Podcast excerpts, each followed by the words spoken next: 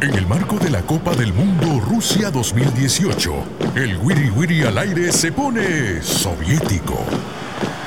Sergio Gallardo, Cristian Villalta y Eugenio Calderón conversan sobre las potencias, su pasado, su presente y su lado más oculto en Los Desayunos del Wiri Wiri. ¿Caviar con frijolitos?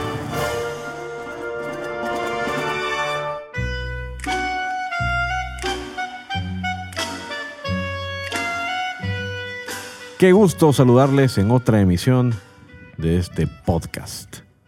Los desayunos del Wiri Wiri al aire. Seguimos revisando con profundidad y con un espíritu entre enciclopédico y ecléctico, estrambótico y estrafalario. La historia de las selecciones que disputarán la Copa del Mundo Rusia 2018. Y bueno, aquí lo enciclopédico lo ponen mis colegas y lo estrafalario Y lo también. prehistórico también. Con ustedes, mis queridos amigos y colegas, los señores Sergio Gallardo y Eugenio Calderón, servidor de ustedes, Cristian Villalta, que les saluda, como siempre, produciendo Hugo Orellana, al que algunos igualados le dicen Hugo Agogó, pero no, Hugo Orellana. En este entorno, Hugo Orellana. Saludemos al señor Sergio Gallardo. Hola, ¿qué tal? ¿Qué tal? Es un placer siempre. Eh, como dice Eugenio, lo que a mí más me gusta es comer. Entonces Sí. estamos en estos desayunitos. Ok. Y entonces, eh, si no sirvo para comentar, voy a servir para mangiare. mangiare, Considerando, mangiare. considerando el tema, los países de los que hablaremos hoy, ¿cuál sería, ¿cuáles serían los ingredientes de ese desayuno, señor Gallardo? Ah, el, mira, sería en el desayuno. De almuerzo te podría hablar, pero de desayuno Bueno. no tanto, porque en un almuerzo podríamos iniciarlo con un pisco sour, porque vamos a hablar del Perú. Muy bien. Eh, así de boquita nos podemos echar unos anticuchos. Ok. Eh, la podemos eh, luego aderezar con un estofado, esos que hacen en, en Colombia. Y luego al Uruguay, pues de postre nos echamos un café con uno de los nuevos cigarros que son ya legales en el Uruguay. ¡Qué bárbaro, Sí, Sergiño! de, de digestivo. Te dije, Steve. Correcto. Definitivamente un hedonista. Sí. Gallardo. Bárbaro. me Hedonista, llega, me llega. hedonista. O nihilista, pues. Nihilista. La cosa es que... Esdrújulo, mejor. Esdrújulo. Señor Calderón. Hola, un saludo para los dos y para toda la gente que siempre está pendiente de este podcast y de desayunar rico, ¿no? Ya con el ambiente y la fiebre de la Copa del Mundo Muy de cerca. Rusia 2018. Yo sí te voy a contestar, si porque le preguntaste de un desayuno. Yo mezclaría las tres, los tres ingredientes. Un churrasco corte bajo, De desayuno. uruguayo. sí. Bueno, los uruguayos. Sí, un desayuno. pesado. huevo colombiano encima. Y una- marihuana espolvoreada. No tendría que ser coca. ¿O cuáles ingredientes? Sí, una coca colombiana. No, coca peruana es lo que te falta. Y, este eh, programa y es para está. mayores de edad, ¿verdad? así es que Sí. agárrenlo al suave.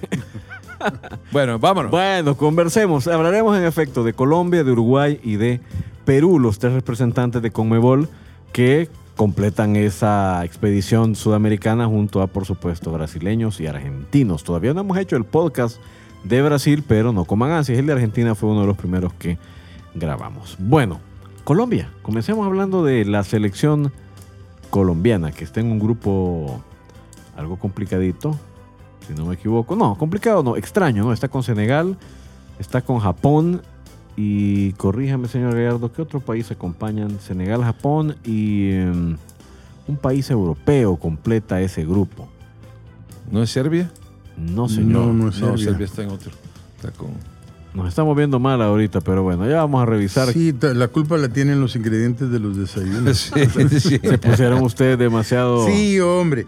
Colombia está con el Japón. Ah, Polonia. Polonia nada menos. sí. Polonia, que es el cabeza de grupo nada menos. Lewandowski. Es- es Polonia. Polonia, Japón, Senegal y, y Senegal. Colombia. Muy bien.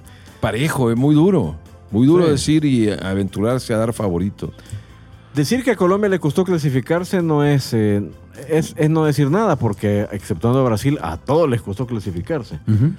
Pero Eh, entonces, en lugar de reparar en el modo en, en el que se clasificó, Levantó al final, ¿verdad? Ah, Porque sí. ya Ah, se quedaba. Sí, se estaba quedando. Analicemos lo que tiene. ¿Qué tanta pólvora tiene en la recámara? No, vamos a analizar un poco de la- superar, de la para historia superar al menos lo que hizo La historia del fútbol pasado. colombiano creo que sería también interesante porque es un es uno de los del, del- el fútbol colombiano surge no hace mucho eh, tras el éxito, ¿no? Prácticamente hace poco. Sí, digo surge en los prácticamente 90, ¿no? Porque la primera vez que ellos fueron a una Copa Mundial fue 94. en Chile. En Chile. Chile. Fue en Chile Eh, 62. en Chile correcto. 62. Pero fueron Pero básicamente nada, testigos ajá. de excepción. Claro. Perdieron dos de sus tres partidos.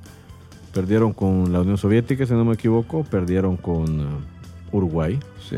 No, perdón, perdieron con Uruguay y con Yugoslavia y le sacaron un famoso empate a la Unión Soviética.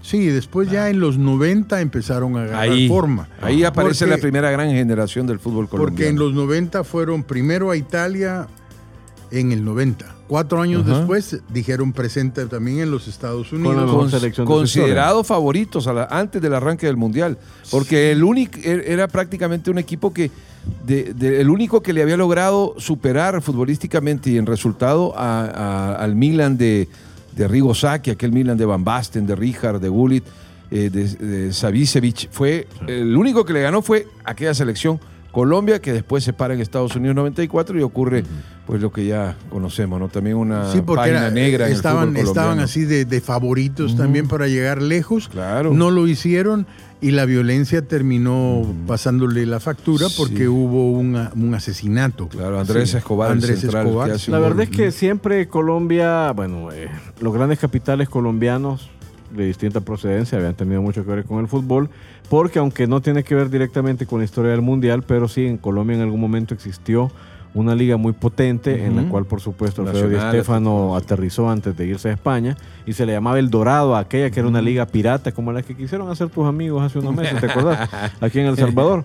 Eh, pero el fútbol colombiano realmente despega hasta esta época en la que señalan mis colegas. eh, buena, una, una influencia fundamental en ese despegue del fútbol colombiano lo jugaron dos entrenadores que estuvieron ahí en los, entre los años 76 y 80 y 81. Uno fue el yugoslavo Blagos Vidinik. Este estuvo tres años y la verdad le metió mucho, mucho talento al tema del entrenamiento y métodos científicos de entrenamiento. Y el otro fue Carlos Salvador Vilardo eh, que dirigió, dirigió esa selección en la eliminatoria de España 82. Luego de eso, ya llega el Pacho Maturana, instala una filosofía de juego preciosista Claro. y encuentra, y encuentra unos todo. jugadores espectaculares. Ahí, esa selección se Y a un loco también. Aún más varios, a uno en la No, portería. pero eh, sí. ese fue el loco más grande que lo fue, lo fue a poner en su puesto. Roger Mila. Pero arquerazo. No, Aparte sí. del error gravísimo Sí. en una Horrible, Copa del Mundo. si se fue. Pero era más- Yo no sé cómo no pero- lo colgaron. Al No, otro pobre no, lo no. mataron. A este lo No, debieron de haber Pero era su estilo y, le, había- y le dio cosas inmensas al fútbol de Colombia. El Aquel escorpión. alacra- el escorpión allá Ajá. en Inglaterra. Las salidas que hizo, le falló una y fue una Copa del Mundo y lo pagó carísimo, pero eso no le puede. Y además que era tu líbero, porque jugaba muy bien con las piernas, salía Sí, jugando. Claro, se Sí. habla mucho de la locura de René Guita, Ajá. que es el hombre del cual estamos hablando, arquero en esa eh, en esas Copas del Mundo de Italia 1990. Pero es que ese fue, ese fue uno de los aportes tácticos de Maturana a la selección la colombiana. porque filosofía. Él, él- él era un líbero más. Claro. Gran, gran arquero.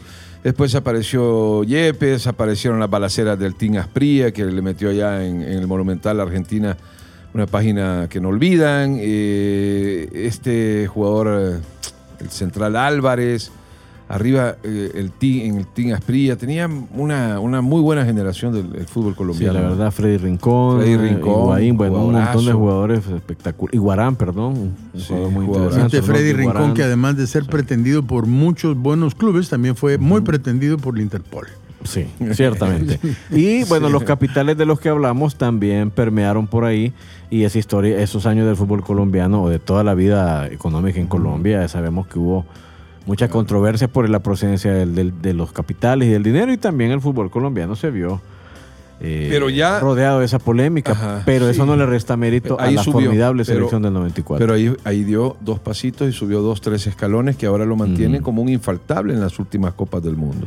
Correcto. Y bueno, creo que el, el último gran descubrimiento del fútbol colombiano ha sido eh, El gran gol de trabajo, James el el trabajo con los, el trabajo con los juveniles, que es el que le ha permitido Sí, en efecto eso que hizo encontrar Chele, esos jugadores. mantenerse ahí, muy competitivo, siempre peleando por grandes cosas. Y una de las grandes joyas de esa corona es James Rodríguez, por supuesto. Sí, pues, desperdicio horrible en el Real Madrid que afortunadamente encontró cupo en el Bayern München para darle la oportunidad que, él, que él merecía. correcto, una de las estrellas de la pasada Copa del y Mundo. es clave que llegue bien a la Copa del Mundo.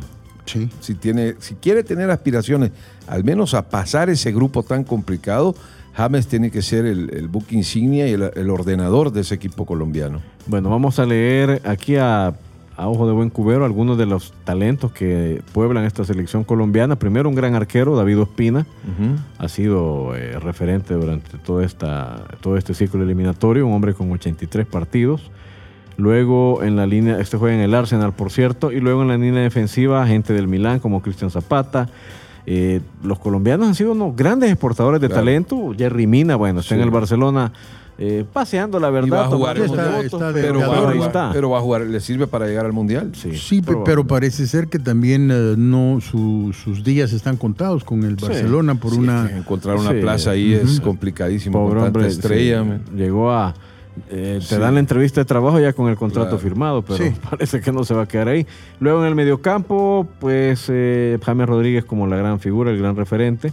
Y adelante Radamel Falcao, un hombre al que pues, Tigre. creo que el fútbol todavía le tiene guardado un par de, de, de citas. De eh, sesiones buenas, historia, mágicas. Correcto. Es un ya- gran nueve, un gran ya- nueve. Ya está en sus 32 años, es uno de los veteranos del equipo. Sin embargo, creo Un que le crack. queda todavía mucho fútbol. Y también el señor Carlos Vaca, que ha tenido mucho éxito en España Sevilla. con el Sevilla y ahora con el Villarreal. Talento tiene, creo que es una línea muy sólida, comandada por un gran entrenador además, que creo que se merece también una revancha en la Copa del Mundo. Sí, pero qué grupo más José complicado. Tiene un grupo muy difícil. Pero no ves a Colombia pasando ese grupo. Mira, eh, yo creo que Polonia Palabras mayores. Polonia es un equipo muy está fuerte. es un partido en el que no, los colombianos no van a salir como favoritos, no pueden ponerse No. el cartel de favoritos. No, contra el cabeza del grupo. Senegal es una selección que si se encuentra en una buena tarde y aparecen tres o cuatro que también están en los principales clubes europeos, Sí, sí, sí. van a dar la pelea y tampoco pongo a Colombia como favorito frente a Senegal. ¿Y el otro era? El otro Japón. Japón. las Al que Reales. Colombia ya le ganó en el último mundial. Entonces ahí creo yo que ese partido es clave. Si le gana a Japón, creo que después sacándole un par de empatitos tanto a, a, a Polonia como, el, como a Senegal, podríamos verlo en la siguiente fase. Yo la verdad, mi gran interrogante es cómo llega de inspirado James. Si llega igual que en Brasil 2014, Colombia estará en octavos. El Si calendario- no, se queda. ¿eh? Yo creo que va a estar un poquito más maduro de lo que estaba cuando la última vez. Sí. Y yo creo que tiene en el, en el Bayern le han dado buenos eso, minutos y ha hecho buenas Yo cosas. no estoy discutiendo la calidad de James, estoy diciendo. No, esperamos que no se vaya a lesionar, que es lo que ah, pasa- pasa. Mira, cómo está temblando ahorita Lopetegui, porque el mejor centro del mundo, no solo de España, Claro. tiene para tres semanas en el dique seco. El problema es que conforme se va avanzando la Copa del Mundo, se lesionan en estas fases determinantes de torneos y te quedas Por sin dos o tres grandes figuras. Vamos Sí, a leer el calendario de Colombia. Debuta contra Japón. Ese el es clave. 19 de junio. Si no gana ahí, la, no lo veo en octavos. Porque el 24 choca con Polonia, partido muy duro, cerrando el calendario el 28 de junio contra Senegal. Senegal. Durísimo. Colombia está en el grupo H de la Copa del Mundo, de modo que en un eventual pase a la siguiente fase le tocaría contra los eh, cuadros del grupo G. Y en el grupo G están ingleses y belgas como amplios favoritos.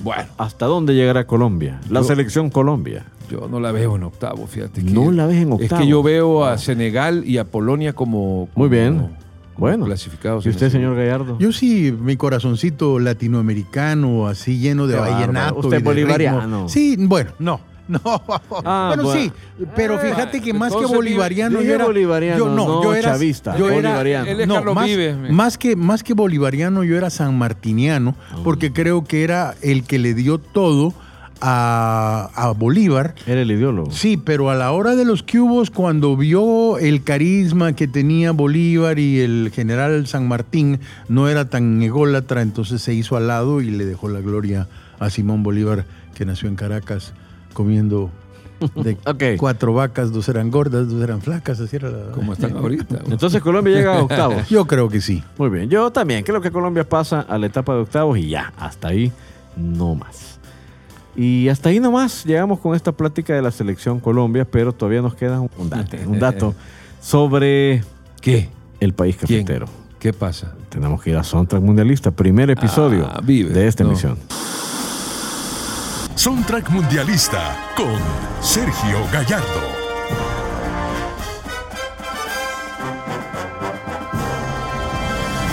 Este es un grupo que se ha quedado viviendo de su gloria. Digo, se ha quedado viviendo de su gloria porque, eh, si mal no recuerdo, en 2008 fue el último álbum que hizo.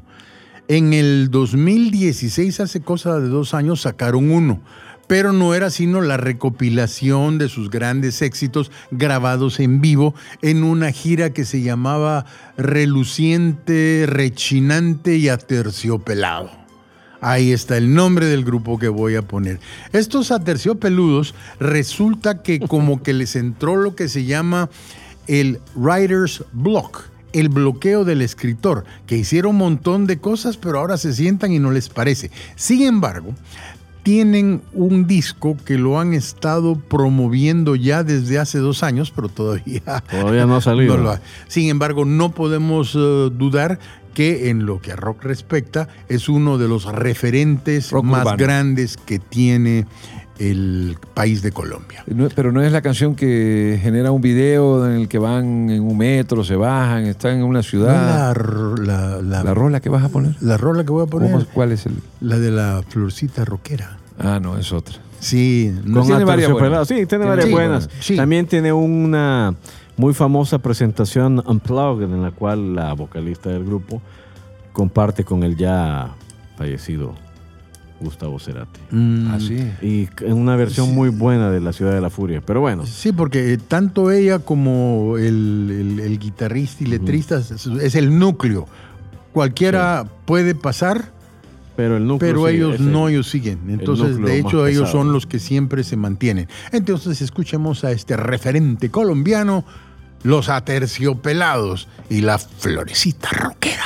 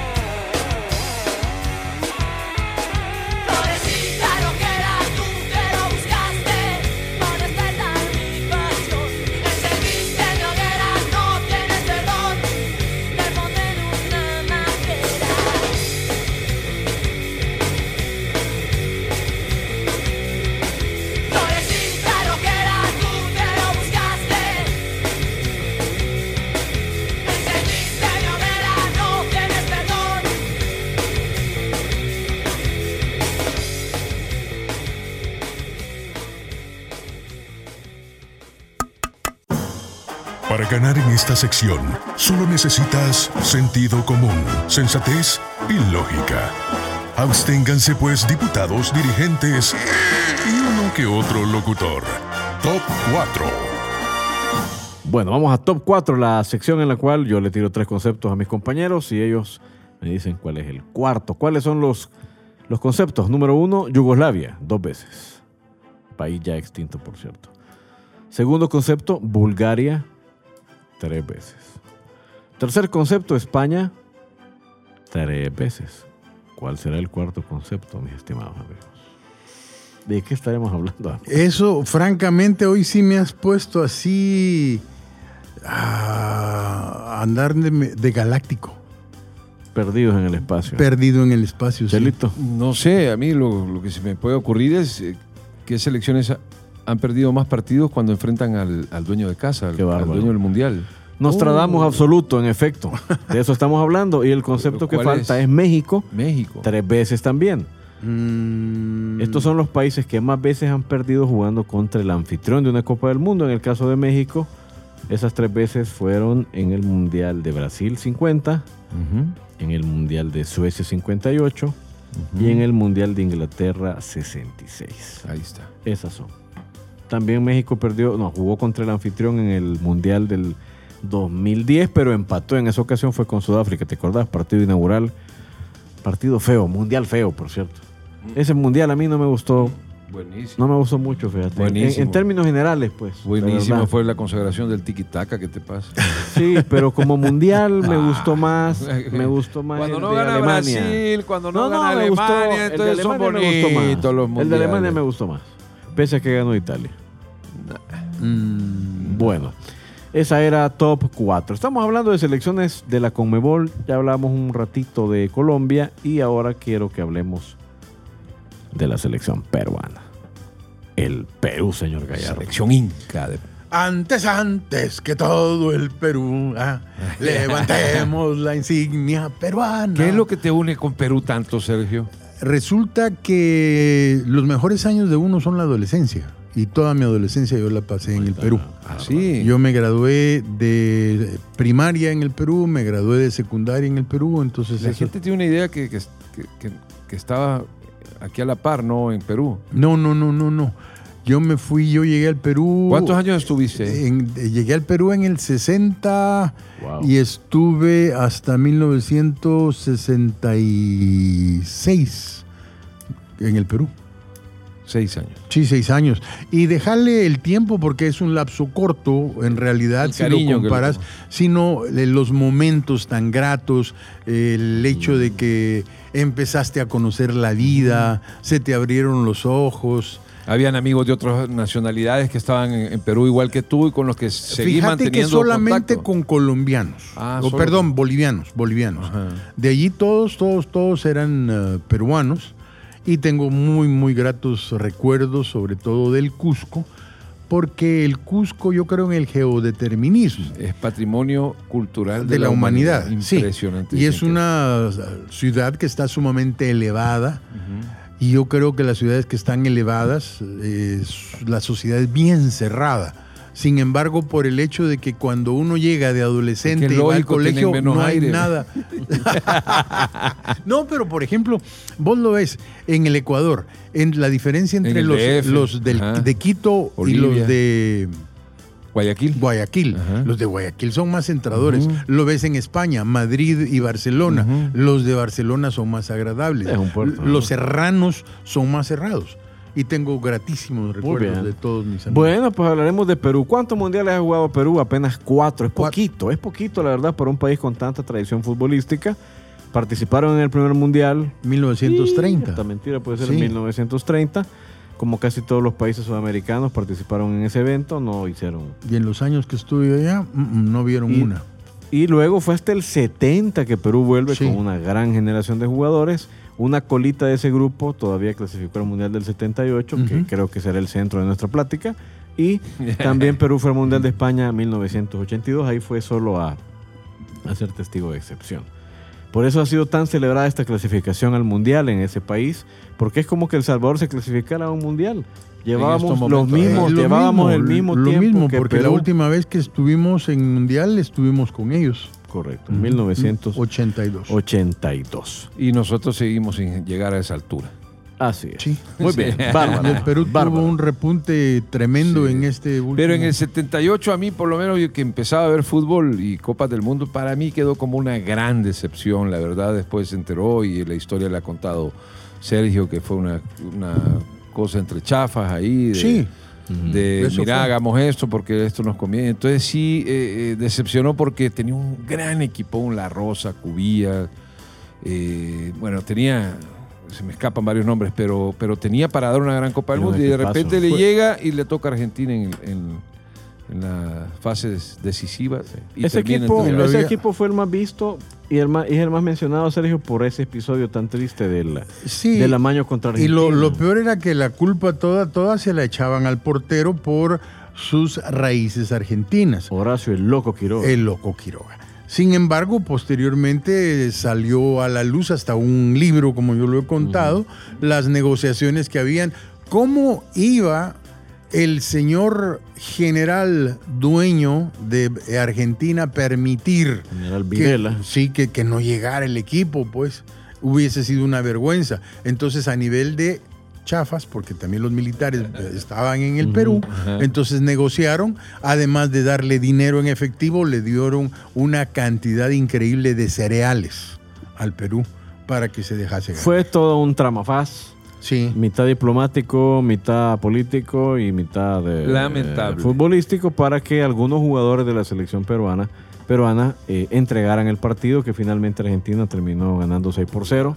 Argentina necesitaba ganar por 4 goles. El episodio es conocido, pero el equipo era muy fino. Ahí estaba bueno. César, César Cueto, era un jugadorazo. Chumpitas, Julio César Uribe, Gallardo. Chumpitaz y Teófilo Cubillas, que Teófilo creo que fue el mejor sí. jugador de, del Perú en... No, y ese, ese morenazo, historia, ¿no? Alberto, Alberto Gallardo, era muy, muy, muy bueno, sí. Ahora, Teófilo anotó 10 goles en la historia de los mundiales. Imagínate, jugó Pues sí. 13 partidos, un jugadorazo. Y esa selección peruana, eh, pues la verdad, muy fina, ¿no? Eliminó a Uruguay, si no me equivoco, para clasificar al Mundial de España. Sí, es muy dotado eh, de manera innata. El jugador peruano es muy parecido al nuestro, muy fino técnicamente. Y después se completó con, con esos jugadores que habla Sergio, de muy buen porte físico, gente de color, que, que hizo un, gran mundial. Por eso Fue una, digo, fue una una- gran decepción. una maravillosa época, pero yo creo que la mejor versión peruana fue la del 70, fíjate. Era un equipo muy alegre, con un estilo completamente de, de desparpajo. Sí, esta, de esta fue la, la- generación técnica, de, oro. Parte de esa gente vino aquí a Centroamérica, si mal no Sí. recuerdo. Jugaron dos veces contra El Salvador. Y, una no, y además de eso, vinieron formando parte de un equipo que ya desapareció y que era una maquinita, el Defensor Lima. Pasó por aquí por esos años, que ahí estaba Chaye y ahí estaba un montón de gente más, buena, por cierto, y vinieron a dar clases. Sí, Perú vino muchas veces. Bueno, antes del Mundial del 70 vino a El Salvador una vez, le ganó a la selección acá, creo que 3 a 0 terminaron, y luego fueron la- los de acá a pagar la visita, 4-1 perdimos en Lima. Y el Alianza Lima aquí pasaba metido, también el Universitario de Deportes. Ese fogueó a la selección mundialista del Salvador del Sí, 82 un la- montón de veces. La U. Pero Al- esa- los, esa los selección albos, peruana era- los albos peruanos. Hermosa, yo de verdad le recomiendo a aquellos que nos escuchan y que están muy jovencitos y no tienen ni idea de lo que estamos hablando. En YouTube está el resumen completo del partido que Perú jugó contra Brasil en los cuartos de final de México 70. Lo gana Brasil 4 por 2. Es uno de los partidos más bellos, creo yo, de la historia de la Copa del Mundo. Perú era entrenado por Elba de Padua Lima, mejor conocido como Tim, un brasileño que tenía una filosofía futbolística Alegre. alegre, ¿no? Y la verdad, qué linda selección. La peruana, hay que que- recordar a ese Perú, Ah. no al Perú Sí. infame del 70. Porque ya sabían que iban a Sí, porque perder los- con Brasil, pero porque- le hacen un partido muy agradable. Porque, muy- porque ahí, ahí yo creo que a los pobres se vieron contra Entre la espada y la espada y la pared. pared y no les quedó de otra. Correcto. Por eso una gran alegría, de verdad. En toda América Latina me parece que Perú haya vuelto a la Copa del Mundo para también poder quitarse a todo, ese signo tan, tan feo. Ahora, ¿qué grupo le toca a los peruanos, mis estimados eh, amigos? pero Australia. discul- disculpen que los interrumpa, pero ¿quién fue en la historia de la humanidad el que quedó entre la espada y la pared? No, para que haya nacido esa frase. No, la, la frase. tenían entre la espada y la pared. Mira, la frase que yo más recuerdo es que estaba la espada, porque una célebre espada estaba arriba de Damocles que le iba a caer encima. Ah, sí, pero esa es la espada. Ese sí, pero la de que está entre la espada y la pared, contestale vos, por favor. Pues yo supongo, porque no hay registro, ¿verdad? pero cuando te ponían entre la espada y la pared, ahí quedaba defendiendo el palacio, el fortín o lo que fuese. Juana de Arco quedó entre la espada y la pared y luego quedó entre La las llamas. Sí. y las llamas. Por, eh, por supuesto, entonces debe, debió de haber estado en una situación similar. Ivanhoe, ¿ah? Sir Lancelot, y Sir Galahad. Los del paso de Roncesvalles y otro montón. Vamos a ver. Hablemos mejor de Perú. Va con Francia, Australia y Dinamarca. Qué grupito le toca. Horrible, Horrible. horrible. Debuta contra Dinamarca el 16 de junio. Luego se enfrenta a Francia el 21, cerrando su participación de primera ronda contra Australia el 26. Si Perú clasifica a la siguiente fase, se cruzaría contra el ganador o el segundo lugar del grupo en el que están Argentina, Croacia, Islandia y Nigeria. O sea que quedaron las últimas dos selecciones con boleto a Rusia, quedaron enmarcadas en el mismo grupo. Las que tuvieron que hacer un repechaje aquí contra Honduras, Australia Así es, y Perú, que también tuvo que hacer repechaje. correcto. Así es. ¿Ya? los dos Señor Gallardo. Esos dos ¿pasa. O no pasa? Mira, Esos dos se quedan. yo lo ¿Pasa veo, el equipo yo de lo- Ricardo Gareca o yo no lo pasa? veo- No hay yo repechaje en el Mundial. Yo lo veo difícil. Se queda tu Sin Perú. embargo, no lo veo tan imposible porque, eh, mira, Se queda tu Perú. la- no, no se queda, no se, Se queda, queda porque tu Perú. Dinamarca, Malo, Dinamarca. Dinamarca es mantequilla y la Pisco, van a, no. se la van a comer. No, con pisco, pan. vodka. ¿Ah? No, pisco, vodka. Se quedan. Yo veo a los daneses y a Francia, aunque la única posibilidad que tiene Perú es cómo salga contra Dinamarca. Sí, ese- Contra Francia no ese tiene ninguna partido. opción. No, no, no. Nada. Ahí le bleu son O sea, la octava maravilla del mundo. no. Bueno, y- Pablo Guerrero podrá jugar la Copa del Mundo. Recordemos que la FIFA le, ha su- le había suspendido y le redujo el castigo a seis meses. De modo que los tiempos le darán a la gran figura de la selección peruana, el señor Pablo Guerrero. Yo, solo por solidaridad con Sergio, digo que pasa Perú, pero así con el ojo pachado, porque creo que lo tiene muy Que complicado. lo tiene también. bastante difícil, sí. Muy complicado. Sí. Tenemos eh, cancioncita peruana en la cual el señor Gallardo tiene que lucirse. Vamos a Soundtrack Mundialista. Soundtrack Mundialista con Sergio Gallardo.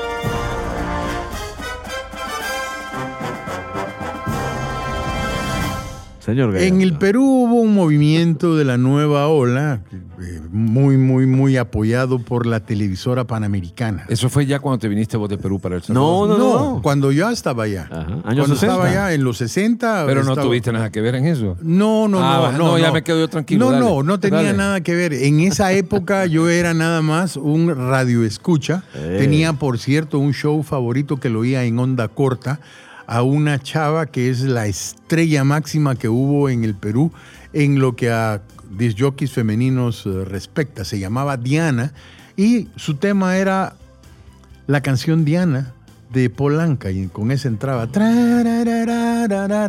Hola, ¿qué tal? Y una voz dulcísima y anunciaba el show de Diana, miembro de la cadena rojiblanco de comentaristas de discos del Perú. Y esa era mi, mi, mi, mi, mi inspiración. Decía yo, algún día voy a ser de la cadena. De la cadena rojiblanca. Pero no pude ser. Pero tampoco de la, pero fui del azul y blanco. Así bueno, total, eh, ese movimiento que hubo floreció cuando yo me vine del Perú, que agarraron más fuerza. Tanta fuerza que un grupo que fue de los psicodélicos, porque tenías que ser psicodélico cuando estabas en los 60, le dieron tanto apoyo, ellos tenían un nombre que no era peruano, se llamaban los Yorks. ¿De dónde habían sacado los Yorks? Porque a ellos les gustaba Nueva York. Entonces se pusieron los Yorks. Los Yorks. Y la televisión les dio tanta, tanta, tanta fama que les dieron su show propio.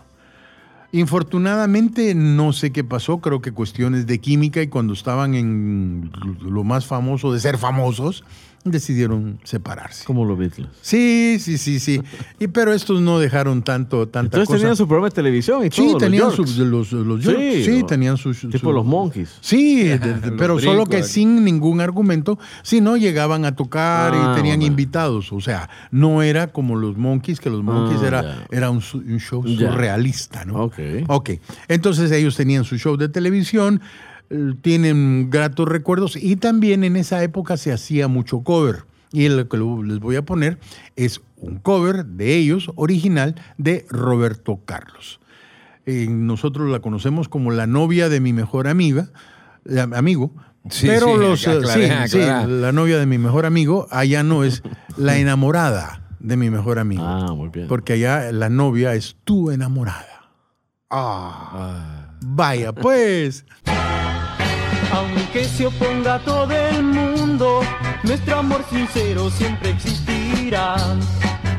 Sabemos que otro sufre, pero en verdad nunca le diste amor. Yo sé que no es verdad, y sé que no está bien. Esa ilusión pronto la olvidarás. El amor que me has dado siempre, encendido en nuestras vidas estará. Al mirarme yo en tus ojos, por primera vez mi corazón amó. Cuando creíste amar a otro que en verdad solo ilusiones te iba a brindar.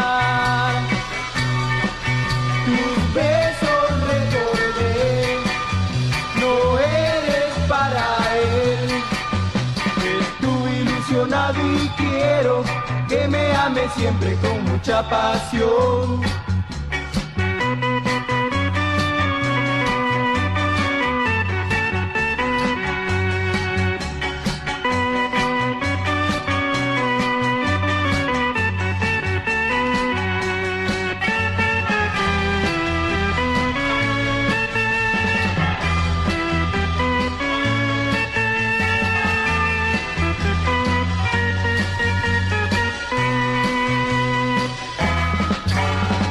Se oponga todo el mundo, nuestro amor sincero siempre existirá. Sabemos que otro sufre, pero es en vano su gran ilusión. Yo sé que no es verdad y sé que no está bien. Esa ilusión pronto la olvidará. Porque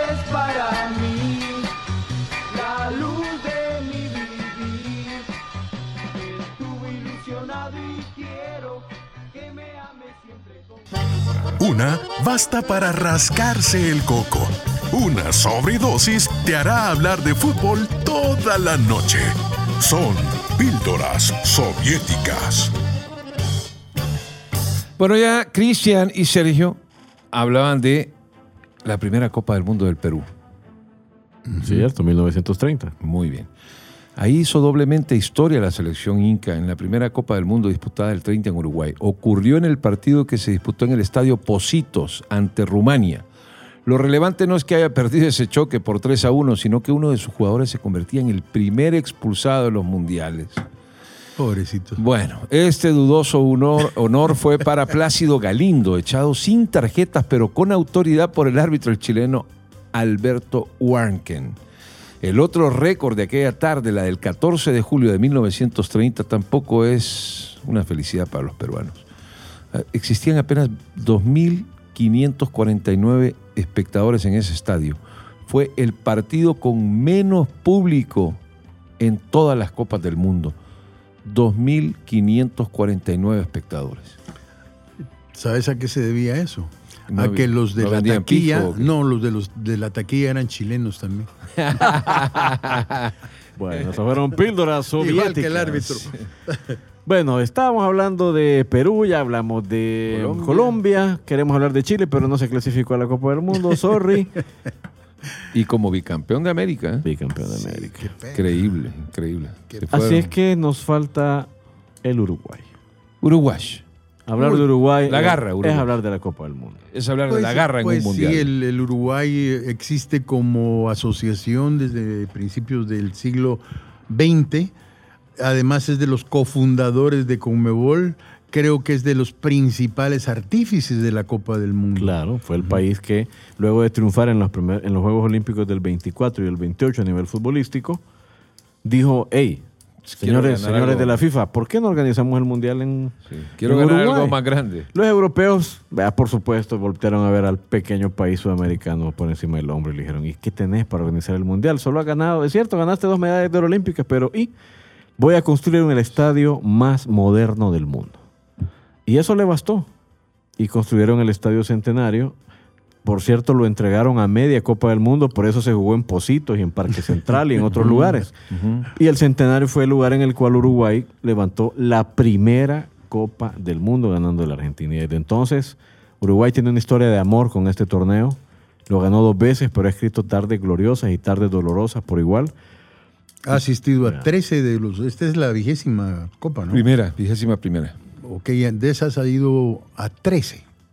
Y para ser un país tan pequeño, con una base futbolística que no es numerosa, vamos a decir, pues la verdad es que es una historia de éxito enorme, la del fútbol uruguayo, que tuvo que reinventarse un montón de veces y eh, uno de los personajes clave ha sido el actual técnico de la selección, el profesor Washington Tavares, El maestro. vea que la logró devolver a los primeros planos luego de muchas décadas de, de sufrimiento. ¿no? Sí. Pero esos primeros años, del 30 al 50, fueron inolvidables para Uruguay.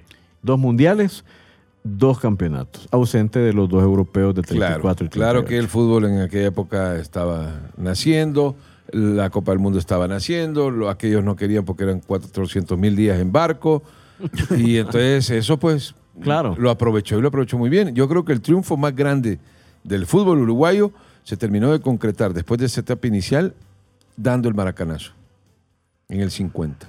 No existe un triunfo Ese es más grande. ese- esa es la, la- la- la leyenda más grande que hay en lo que a fútbol Café. respecta. Sí, desayuno, café. Sí, café. Cafecito. No, espectacular lo de Uruguay en esa Copa del Mundo. Esos jugadores siguen siendo legendarios, sobre todo el patrón, el negro jefe, Obdulio Varela, capitán de esa selección. Un hombre, yo creo que ya no hay personas así en el mundo del fútbol. Un tipo que la noche de esa victoria, en lugar de estar celebrando con sus compañeros, se fue a consolar Sí. a los brasileños. Y de verdad hay muchas canciones que eh, precisamente elogian esa actitud de Varela, de no burlarse del derrotado, ¿Te de respetar el dolor de aquel pueblo. Eh, y bueno, después de eso, incluso en Uruguay, incluso se le escribieron tangos a los brasileños.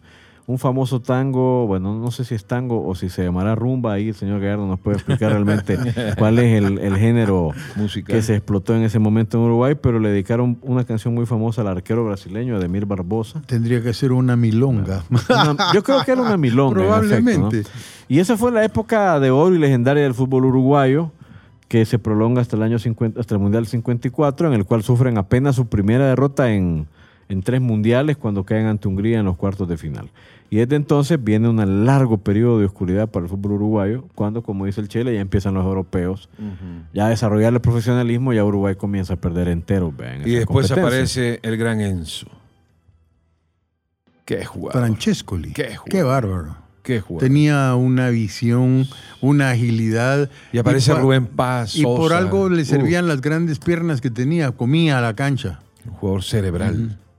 Y sin embargo, ese pobre Rubén Paz, que fue un gran jugador de los 80, no participó nunca en la Copa del Mundo. Lo más que llegó a hacer fue aquel, ¿te acordás de un mundialito que Sí, Uruguay que organizó hacían, en 1981? Ahí fue, ahí lució todo. Ahí se lució Uruguay, lo ganó de hecho, ahí estaban Holanda, Brasil, bueno, en fin.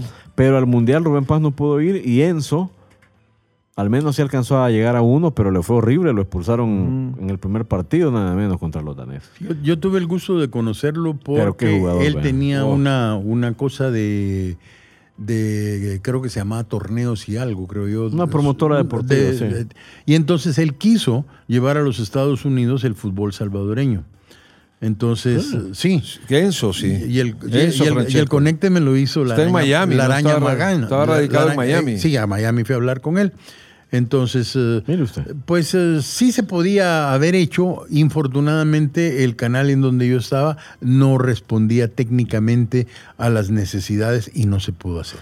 Pero hubiese sido para ese canal una Anduviste en esas vueltas con el Prince. Con el príncipe. Me trató muy bien. Bueno, bueno, claro, me tenía que- me quería, quería sacarme a mí la. En River Plate de Argentina le siguen venerando como uno de los más grandes que pasó por ahí.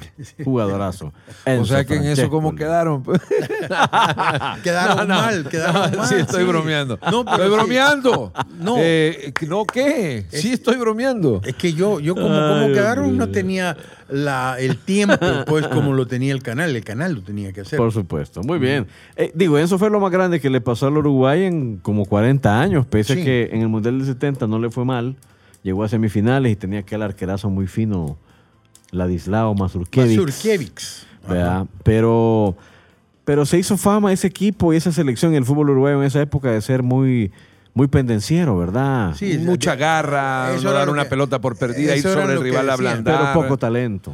Pero sí le, eh, escaso de, de creación. Y se, se de empezó, gol. se empezó a quitar un poco esa, esa fama apenas hace unos 15 años, cuando Sí. ya el maestro Tavares devuelve a Uruguay al primer plano. Pero aún así, fíjate que no dejan de ser así marrulleros. ¿Te parece? Sí. P- Bueno, Es ese- cuestión de estilo, Sergio.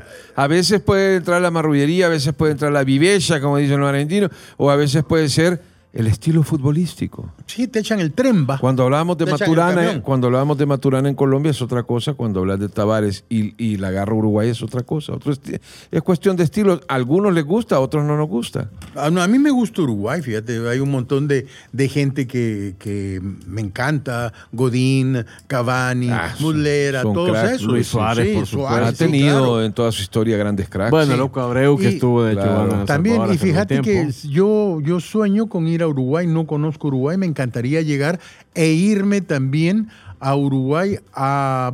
Al Río de la Plata. a- a- no, a conocer todos esos centros de formación de los que nos han hablado sí. en esta mesa. Pero allá los hacen los clubes. Aquí no hay un tan solo club. es que allá los clubes son clubes. Por eso te Sí. digo. Y ojo, esa es la tampoco son clubes millonarios con unas instalaciones de primer mundo. pero hacen no. buen trabajo. Pero tienen clara la tarea y Claro. por eso es que lograron resucitar. Tanto así que coronaron, me parece, esa recuperación del fútbol uruguayo con Diego Forlán como estandarte en el Mundial de Sudáfrica 2010, alcanzando las semifinales. Sí, Sí. pero perdónenme los uruguayos que me están escuchando, esa selección con Forlán y todo lo que tú quieras debió de quedarse eliminada en cuarto frente a Ghana. Pero como la International Board y no había VAR y los reglamentos... cierto, va, partido muy va, polémico, En ese partido debió de quedarse. Y después vienen los de la FIFA para consagrar, eh, consagrarse con eh, Uruguay y con Latinoamérica. Le dan el premio del MVP del Mundial Diego de, de- de Sudáfrica 2010, que me parece una de las injusticias más grandes, o los idiotas que estaban revisando técnicamente ese Mundial no vieron lo que hizo Xavi, por ejemplo, en cuartos y en la semifinal contra manera de- no Alemania, que hizo confundirse. Pero se lo dieron a Diego 300, Forlán. hizo 357 pases y solo se equivocó en cuatro. Ellos se lo dieron a Forlán porque, claro, como eh, emboban a la gente creyendo, haciéndonos creer o haciéndole a muchos creer que la gran figura de un partido, de un mundial, es el que hace los goles, no el que los evita. Que Y el fútbol vale, el fútbol vale lo mismo, el que los evita o el que los crea, que el que los hace. Pues Uruguay a partir de ese mundial ya no perdió, ya no perdió pelota y este es su tercer mundial. A ver, ¿qué grupo? ¿ah? ¿Qué grupo tiene la Celeste en Rusia 2018? Uruguay está en el grupo del anfitrión, Rusia, Bueno, Egipto Rusia. y Arabia Rusia, Saudita. Uruguay debuta contra Egipto. suerte. Debuta contra Egipto. Es el más duro del grupo. Luego va contra Arabia Saudita, si no me equivoco, ahorita reviso, y cierra finalmente Ajá. contra el anfitrión, Va. contra la selección Si rusa. termina primero en su grupo, ¿qué pasa? Si termina primero en su grupo, Uruguay se enfrentará a Portugal o España. Uy, hasta ahí llegó. Mm, no creo. Eso, eso, Sergiño, Solo que, solo que aparezca una, Es que- es que este- una super tarde es que del mejor este- nueve, es que de este- uno de los mejores nueve del mundo y este Suárez haga cinco goles. A vos se te sale la combinación. No.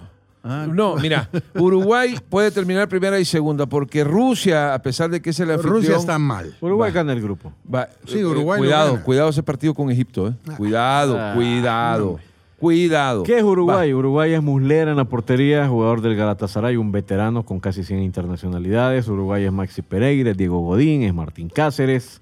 Muchos de los jugadores que fracasaron, por cierto, en el último mundial, en fase de grupo, les fue horrible. Ujú, Es Cavani, por supuesto. Forlán Suárez. ajá. ¿verdad? Y es garra Me, me da y ri- pegada. Me da risa. Yo tengo una amiga que se refiere de... Mira, a mí el que me gusta cómo juega es el que muerde. es uno de los mejores nueve del mundo, pero. Pero. eh, Pero no basta con eso. no necesitas basta un conjunto más pues Sí, porque no tiene a Messi atrás de él, porque no tiene. Eugenio, porque no tiene a Neymar en como en Semis, París. cuartos, octavos o primera ronda. ¿Hasta dónde llega Uruguay, Uruguay creo que se queda en octavos. señor Gallardo? Y yo creo que pasa a cuartos. Me encanta llevarte la contra, Sí, fíjate. Con eso soy Sí, feliz. Y yo creo que se Amanecer queda- el día es amanecerlo con felicidad. Claro. Yo creo que gana el grupo y se queda en octavos también. Sí, bueno. En un partido contra España. No, contra Portugal, que va a quedar segundo del grupo de los españoles. Muy bien. Bueno, pues ahí está Uruguay. Hablando de grandes del Uruguay, Con más dudas que. hoy sí te digo, hablando de grandes, grandes, grandes del Uruguay, vámonos a Soundtrack Mundialista. Soundtrack Mundialista con Sergio Gallardo.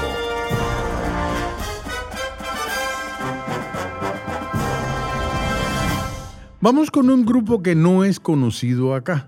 Sin embargo, si le Entonces preguntan... cambiemos. No, No. es que hay que enseñarle a la gente también las Sí. cosas buenas que tiene otros países, porque si le hablan a un uruguayo de cuál es el mejor álbum que ha existido en la historia, te van a decir que se llama, creo que una Navidad, otra Navidad entre trincheras. En los iracundos. No, no, no, los iracundos son los más internacionales de Uruguay, pero estos es un equipo poderoso. De poderoso. De rugby. No, de rock. Un equipo de rock buenísimo. Pero es un rock que es divertido porque vos los escuchás y es una mezcla de rock. Tienen rap, tienen eh, eh, electrónico, Reggaetón. tienen. No, reggaetón creo que a, tales No, llegado. Llegado. llegan llegado. todavía. Y también eh, son divertidos porque, pon- mira, ¿has escuchado alguna vez una canción que se llame Me agarré el pipí con el suéter, con el, con el zipper? Ellos la hicieron. Ellos la hicieron. Así son destrambóticos o guachafos, como dicen allá. totalmente. Irreverentes, totalmente irreverentes. Para mí el que se agarra eso con, es, es otra cosa, no es un irreverente. Y queda iracundo. sí, sí, que ahí termina iracundo. Además de cuasi impotente. bueno, pues estos, este, este grupo tiene también el honor, entre comillas, de uno de sus discos que creo que se llamaba Estás borracho y el apellido de uno de los próceres de la independencia. Entonces el ministro de Educación... borracho Matías, no. Artiga, creo. entonces, entonces vino el ministro de Educación y dijo, estos están hablando mal. Y los enjuiciaron. Y pese a que ya era democracia, no los pudieron agarrar porque después, como no funcionó eso, lo quisieron mandar a un tribunal militar Wow. por las canciones. Entonces lo que decidieron es que toda la música de ese álbum la iban a poner en horarios nocturnos, o sea, de 10 de la noche a 5 de la mañana a las horas que supuestamente nadie escucha. Y les hicieron un favor y les dispararon a más la Claro, así es. Estos, eh, este conjunto se llama el Cuarteto de Nos. No lo había escuchado en mi vida. Yo sé que no lo has escuchado en tu vida, sin embargo, te voy a... Me parece algo como el mago de Oz. No solo hace rima nada más. Va. ¿Cómo se llama la canción? No sé, yo te voy a permitir que la, que la presentes vos. Híjole. Porque vos sí has escuchado ese grupo. Sí, lo he escuchado. Un grupo nunca he escuchado, la canción se llama Vaya usted a saber. No, no se llama así la canción. Los he, Cartel de liquidado. los he escuchado porque, de hecho, este, esta canción, que se llama Yendo a la casa de Damián, Yendo a la casa de tiene Damián. un video que fue muy popular en NTV en español. Ok. Entonces, yendo a la casa de Damián Vamos. con el, cuarteto, de Nos. De Nos. Yendo un weekend a lo de Damián, tenía urgencia de hablar con el man. Caminé porque pinche mi van. Vi una mina de la que soy fan. Una que sale por el canal Sony. En una serie que está con un pony. Y en mi casa del barrio Marconi. Siempre la veo tomándome un Johnny. La saludé pero me echó flea. Porque el programa era en MTV. Un spot de Carefree y un jingle de los Jeans Lee. Le dije a mí me gusta el rock, pero quedó en estado de shock cuando escribí en una hoja de blog que era más fea que el señor Spock. Y que se rellena el sutién con corne, beef y chow mein. Y a pesar de que usa Chanel, toma un cóctel con nafta de Shell. El security se puso heavy, era malo pero usaba Levis. Y me tiró desde la limusine, en el ojo un vaso con gin. Yendo a la casa de Damián, camino por el boulevard. Yendo a la casa de Damián, no sé si es que ya no veo, que ya no entiendo. Porque me cuesta tanto llegar. Cruzando la calle quedé de flash. Cuando vi dos niñas fumando hash. Escuchaban trash y de clash. Jugando quien tomaba más splash. Y como una vez en un vernissage. Me di un ataque de surmenage. Cuando dijeron por 10 pesos cash. Hacemos juntos los tres un menage. De los nervios me vino un tic. En el fondo siempre fui un freak. Le di fuego con Jeskero Pic, pero me pareció poco chic que pensaran por una cruz con un nerd de media de plush que le pintó los labios con rouge. Yo le escupí su t-shirt de Bush, con mi gargajo en la cara de George. Se subió con las chicas a un porch, se pensaba que era un tipo VIP, masticando una papa chip. Cuando empezó a hacer un strip y quedaba solo en sleep, me clavó en el ojo un clip y con tu tumba va a decir RIP.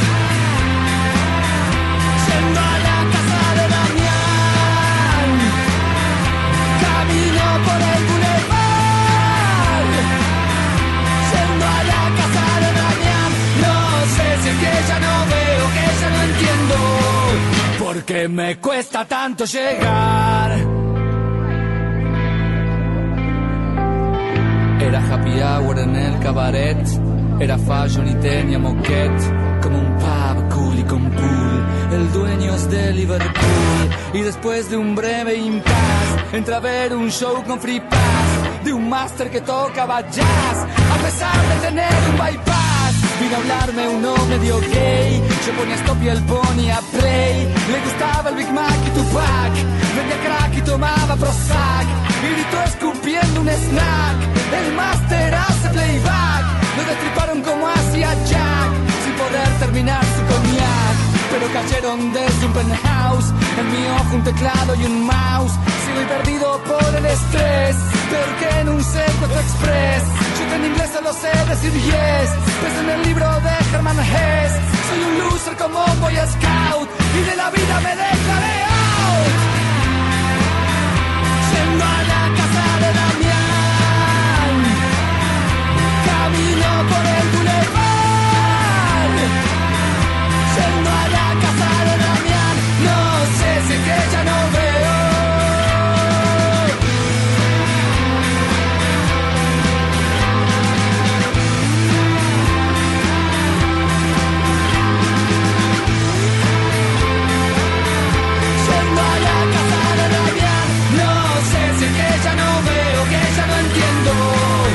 Porque me cuesta tanto llegar.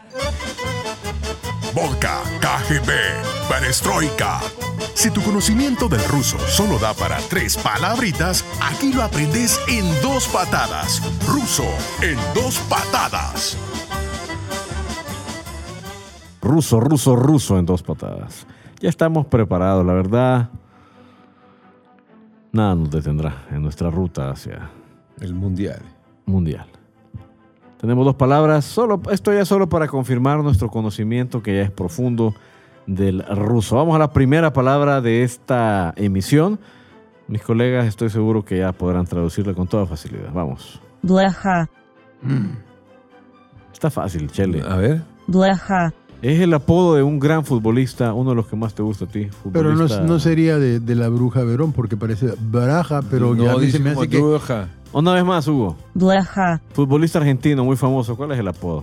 Estamos hablando. La pulga. La pulga. Bueno. ¿Cómo se dice pulga en ruso? Blaja. Blaja. Blaja. Braja. Suena como a vieja. Sí, a la vieja, la bruja vieja, la veraja. Bueno, así se escucha el apodo de Messi, así se escuchará en la. Sí, y los argentinos esperan que Moscú. en los periódicos de de toda Rusia, eh, un día después del Mundial, aparezca Druja. la pulga, la Cabal. Pero falta. Y él con los brazos extendidos cual si fuese el Cristo de Río. Es el número uno del mundo. Hoy es el número uno. Muy bien. Escuchemos ahora otra, otra palabrita, vamos a ver. Svistok. Este es un instrumento... Stoico. No, no, no. Este es un instrumento que ocupan los árbitros. Nuevamente. Svistok. Silbato. Así es. Yo creí que decían Woodstock. Una vez más, Hugo, ¿cómo se dice silbato en ruso? Svistok. Svistok. Muy bien. Me dejó. Suena como a Doctor Spock. A Woodstock. Woodstock. O a Woodstock también. Woodstock, sí, cabal. Sacate bueno. el matabacha. Eh. Estamos, a la, estamos literalmente ya a la vuelta de la Copa del Mundo. Estamos a nada de la Copa del Mundo. Y en este último bloque de esta décima emisión, yo les quiero preguntar a mis colegas qué selecciones creen ustedes que pueden ser la decepción y la sorpresa de la Copa del Mundo de Rusia 2018. Uy, hay algunas que llegan con más compromiso que otras, con más obligaciones, y eso incide mucho porque si Brasil se queda afuera en octavo, o no digamos en el grupo, es la decepción más grande, es la sorpresa más grande. Pero por como ves el calendario, los rivales y la llave, ¿cuál crees tú que puede ser la decepción, por ejemplo?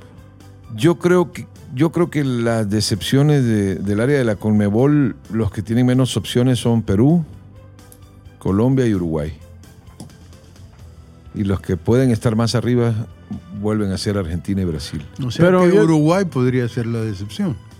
Si no pasa de ese grupo, sí. Portugal podría ser una gran decepción. no, pero ese no es de la Conmebol. No, no, no. No, pero estamos hablando en general, hablando de- Chela, de- hablando de- ya en general. Sí. En general, hablando Sí. en general.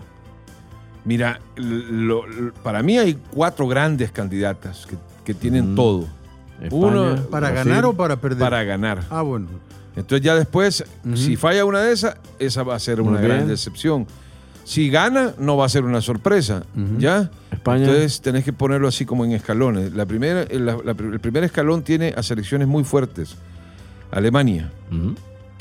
Francia, Sí. España, Brasil. Punto. Ay, así como anda Messi, tal vez lo incluyo. Que aunque a, nivel de selección muchacho- hay muchas dudas, Sí, pero, pero ahí, ahí entre esas va a estar el campeón del mundo. Y entre esas, ¿crees tú estaría entonces la decepción si alguna de esas cuatro Alguna de cinco esas va a no alcanza cuartos, por A- ejemplo? Alguna de esas va a fracasar Ok. Eh, para ti, Sergio, ¿cuál podría ser la decepción? ¿Por dónde crees tú que puede venir la gran decepción del Mundial? Mira, para, misma. para mí la, la decepción va a ser que todo el mundo espera que el duelo siempre lo van a trasladar entre Cristiano y Messi. Messi tiene más posibilidades de salir avante porque la gente que tiene detrás es, ma- es- es superior a lo que pueda tener detrás No. Cristiano. No, te Entonces voy a explicar. yo creo... Estás mal. Está- Mira, me- espera. yo Bueno, te dejé, de- espérame. opinión yo de te, de- yo te dejé rebuznar, déjame a mí que rebuzne. Me, Espérame. me voy a echar... Es que se me va a ir la idea. Ay, ¿Quién- pobrecito. Ojo, la ventaja que tiene Argentina es que tiene al mejor del planeta, pero no tiene el mejor colectivo. Si lo quieres comparar, Portugal tiene a uno de los mejores del planeta Y tiene decente. mejor colectivo que Argentina. Campeón europeo. Ah, tiene mejor colectivo que Argentina. Llega como campeón de Europa. Cuidado. Yo creo que podría ser. Yo tengo derecho a mi opinión. ¿no? Dale, repetila. Pues, repet- ya ¿cómo te era? dejé de seguir hablando. ¿Cómo Para era? mí, creo que Portugal puede ser una de las grandes decepciones. Puede ser. Muy bien. Mi decepción, Inglaterra. Creo Creo que, que, los ingleses, pobrecitos. pero creo que les puede ir muy mal. En el mundial anterior, recordemos, no pasaron ni de la primera si nunca, ronda. nunca les va bien, solo pero hoy cuando llegan, llegan otra vez con una gran expectativa. Y Yo otro- creo que van a sí. cumplir. Y Yo otro creo que, no va a decepcionar. Bueno, y otro que creo que puede decepcionar es. Va a decir México. No. creo que Uruguay puede decepcionar también. Pero Uruguay Tiene un, tiene un grupo fácil en primera ronda, pero se le puede complicar mucho. en octavos. Vea. Y ahora hablemos de la sorpresa. ¿Dónde esperas tú que de repente salga? Yo creo que hay selecciones que pueden, están llamadas a dar una sorpresa. Uno, México. Otra, Polonia. Eh, ¿Qué otra podría dar? Podría- Sorpresa es verlas en semi, verlas en cuartos. Bélgica. Y esas tres. México, Polonia y Bélgica. Sí. Señor Gallardo, la sorpresa. Fíjate que yo, yo, yo de todas las sorpresas, yo creo que a semifinales ninguna llegaría, porque nos vamos a, a- a estadísticas y resulta que va a estar ahí Brasil, Alemania, España, Francia. Y para de contar, pues. Pero si una México llega a semifinales, para ti es una sorpresa. Yo la dudo, sorpresa dudo, no, no, de esa sería la, la es que sorpresa. no estamos. Ah, va. Sí, Sí, sería una sorpresa. Es una pero no creo que Por eso, llegue pero México hasta si llega, instancias. pero si llega, se Sería convierte en una sorpresa. una sorpresa. Sí, de la misma manera que eh, Costa Rica logró llegar en el pasado mundial más lejos cuartos. de lo que ha cuartos, hecho. Ajá. ajá. Esa, esa fue el trozo de sorpresa. Sí, Mm, sí, nadie se esperaba. Y después del grupo que tenía tres campeones Sí, del correcto. mundo. Se, se fajó con los tres Ajá. campeones. Sí, una que- sorpresona así no creo que la podamos tener. En Un este equipo mundial. africano, una selección africana, ojo, ¿eh? Yo creo Cuidado. que, mira, creo que Croacia puede sorprender al mundo colándose hasta, hasta Cuartos. hasta cuartos y dependiendo del pareo ahí podría dar una gran ¿Ustedes no, sorpresa. no, no consideran una selección africana que se pueda meter a semifinales? Eh, no. Sinceramente, no. Me tuve Creo que que tomar El dos juguito de naranja. Sí. Es que mira, bueno, veamos a los vea- veamos, te voy a decir a dónde a dónde fueron a parar los equipos africanos y ese es el problema, pues que Mm. pueden tener mucha calidad, pero Cuidado. te voy a leer cuidado. rápidamente. Grupo el primer equipo africano Egipto, yo no creo que pase de esa ronda ante los locales y Uruguay lo tiene complicado. Uno. Pero Eh, luego, es- Marruecos está frito, está con Portugal y España, no va a eliminar a ninguno de esos dos. Muerto.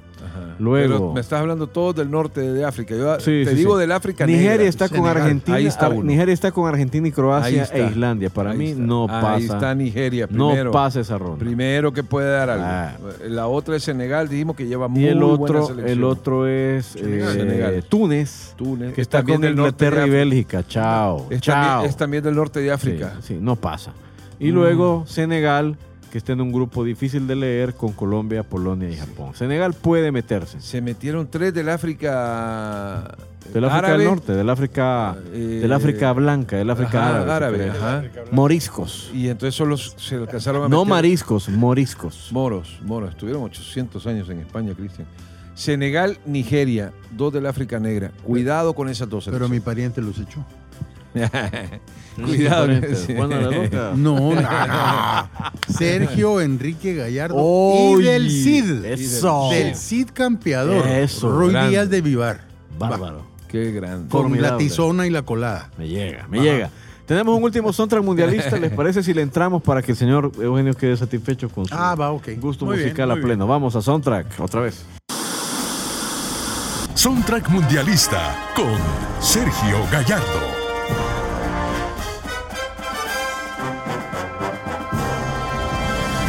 Cuando la gente los empezó a escuchar acá en El Salvador, les atribuían la nacionalidad chilena, por razones que yo desconozco.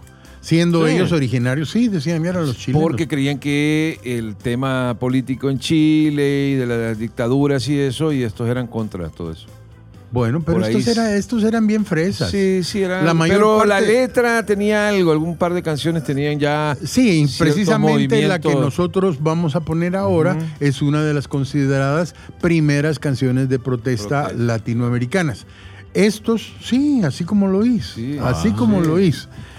Porque aquello de que, además de eso, ellos empezaron en teatritos. Y de ahí se fijaron en ellos y tuvieron la suerte de ir a caer a la RCA, que los mandó a Italia. Y en Italia lo que fueron a hacer es fusiles. Así se le llama a los covers. los. Agarraron un montón los primeros éxitos de ellos, que la lluvia caerá, que la juventud, que un la montón de esas cosas eran... Eran O sea que luego vendrá el sereno, era por orden, los del Chele Medrano. ¿De qué me estás hablando? no? Pues en realidad el- los serenos eran parte de, de, Pues sí, de la, de, las, eh, de los orejas. Mira, pero en serio los iracundos fueron interpretados con música de protesta. Sí, sí, al imagínate, bajo no un tenía- mundo lleno de Ajá. dinero, Y ambiciones, siempre puede ver ese alguien que no muere. Si al mirar la vida, sí, ¿Sabes? Yo, ya esa canción, yo la aprendí a tocar en una guitarra que me costó 20 El tiempo colones. está cambiando, decía. ¿verdad? Sí, Y cambiará más. cambiará más. 20 colones la guitarra que era una 20 artesanía en No, no, Inovaco, no, ¿o no, no, era una guitarra Galvez, pero que ya no la quiso el dueño y me la dio a mí. Y nos juntábamos en un, en un mirador allá en la colonia Centroamérica y el que cantaba a voz en cuello esta era el compañero Felipe Peña. O sea que, que, eh, hablábamos de sorpresas durante la Copa del Mundo. Esta sorpresa que nos has dado a todos, yo me he toca quedado- guitarra, sería como que Islandia saliera campeona del mundo. No, mira, no la toco, la charranganeo, e incluso Ah, he tenido eso sí.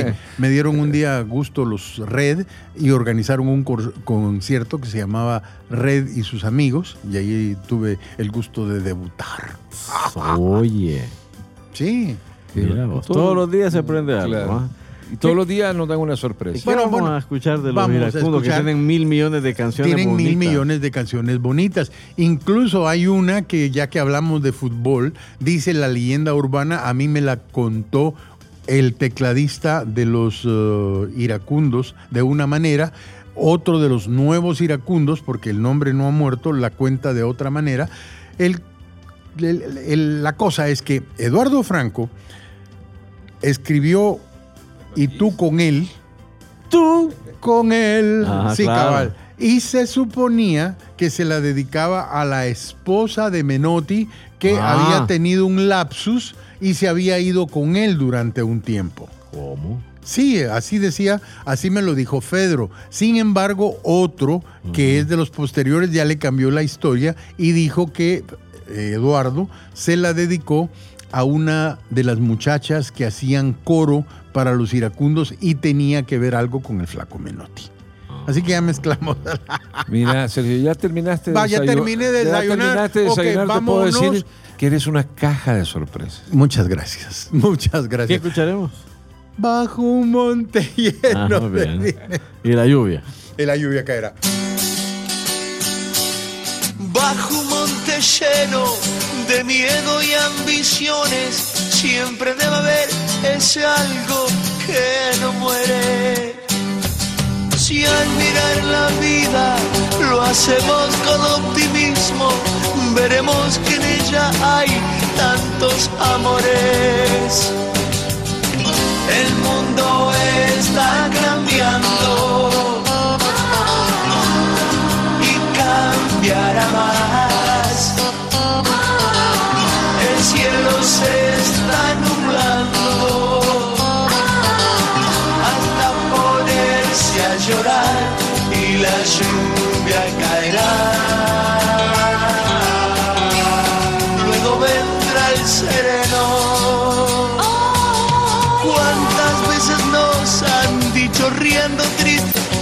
las esperanzas jóvenes son sueños? Muchos de luchar están cansados y no creen más en nada de lo bueno de este mundo.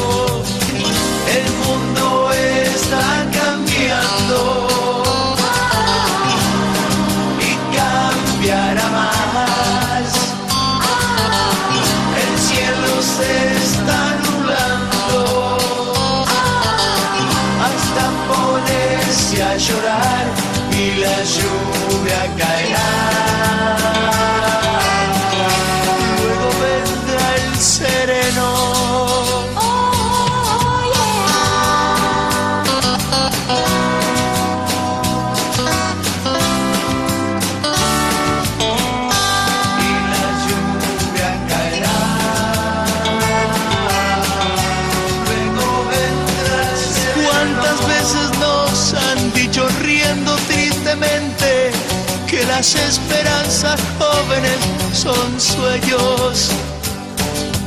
Tantos de luchar están cansados y no creen más en nada de lo bueno de este mundo. El mundo está cambiando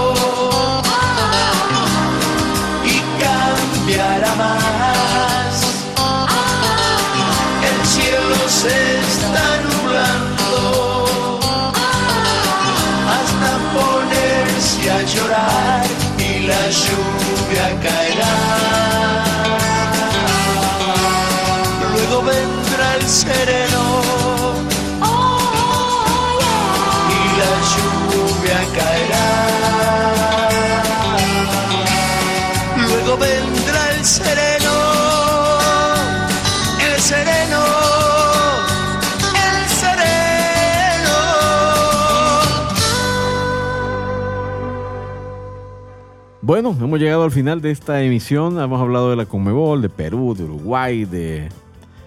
Hasta Chile salió a bailar que no está en el mundial y también hablamos de Colombia. Y ya solo nos quedan dos emisiones para cerrar los Dos desayunos. desayunos nos faltan, dos desayunos Ya, mundiales. me, ya me pongo triste. Uno, Porque tanto que los estaba gozando. uno en Brasil y el último será la quiniela del mundial de cada uno de los Aquí presentes. aquí presentes. Me parece. Así es que mientras No la llega, copien, no- mientras no la copien. llega el próximo post. Muchas gracias. Si Señores, quieren, nos vamos. si quieren Nos ganar vamos. esa quiniela, no la copien. si si quieren tener- ganar algo, destruyenla. Muchas gracias. Potenston is like. O en español, qué perra es la vida. Pero con fútbol, las penas son menos. El próximo capítulo de este podcast llegará pronto. Mientras tanto, pórtense bien, camaradas.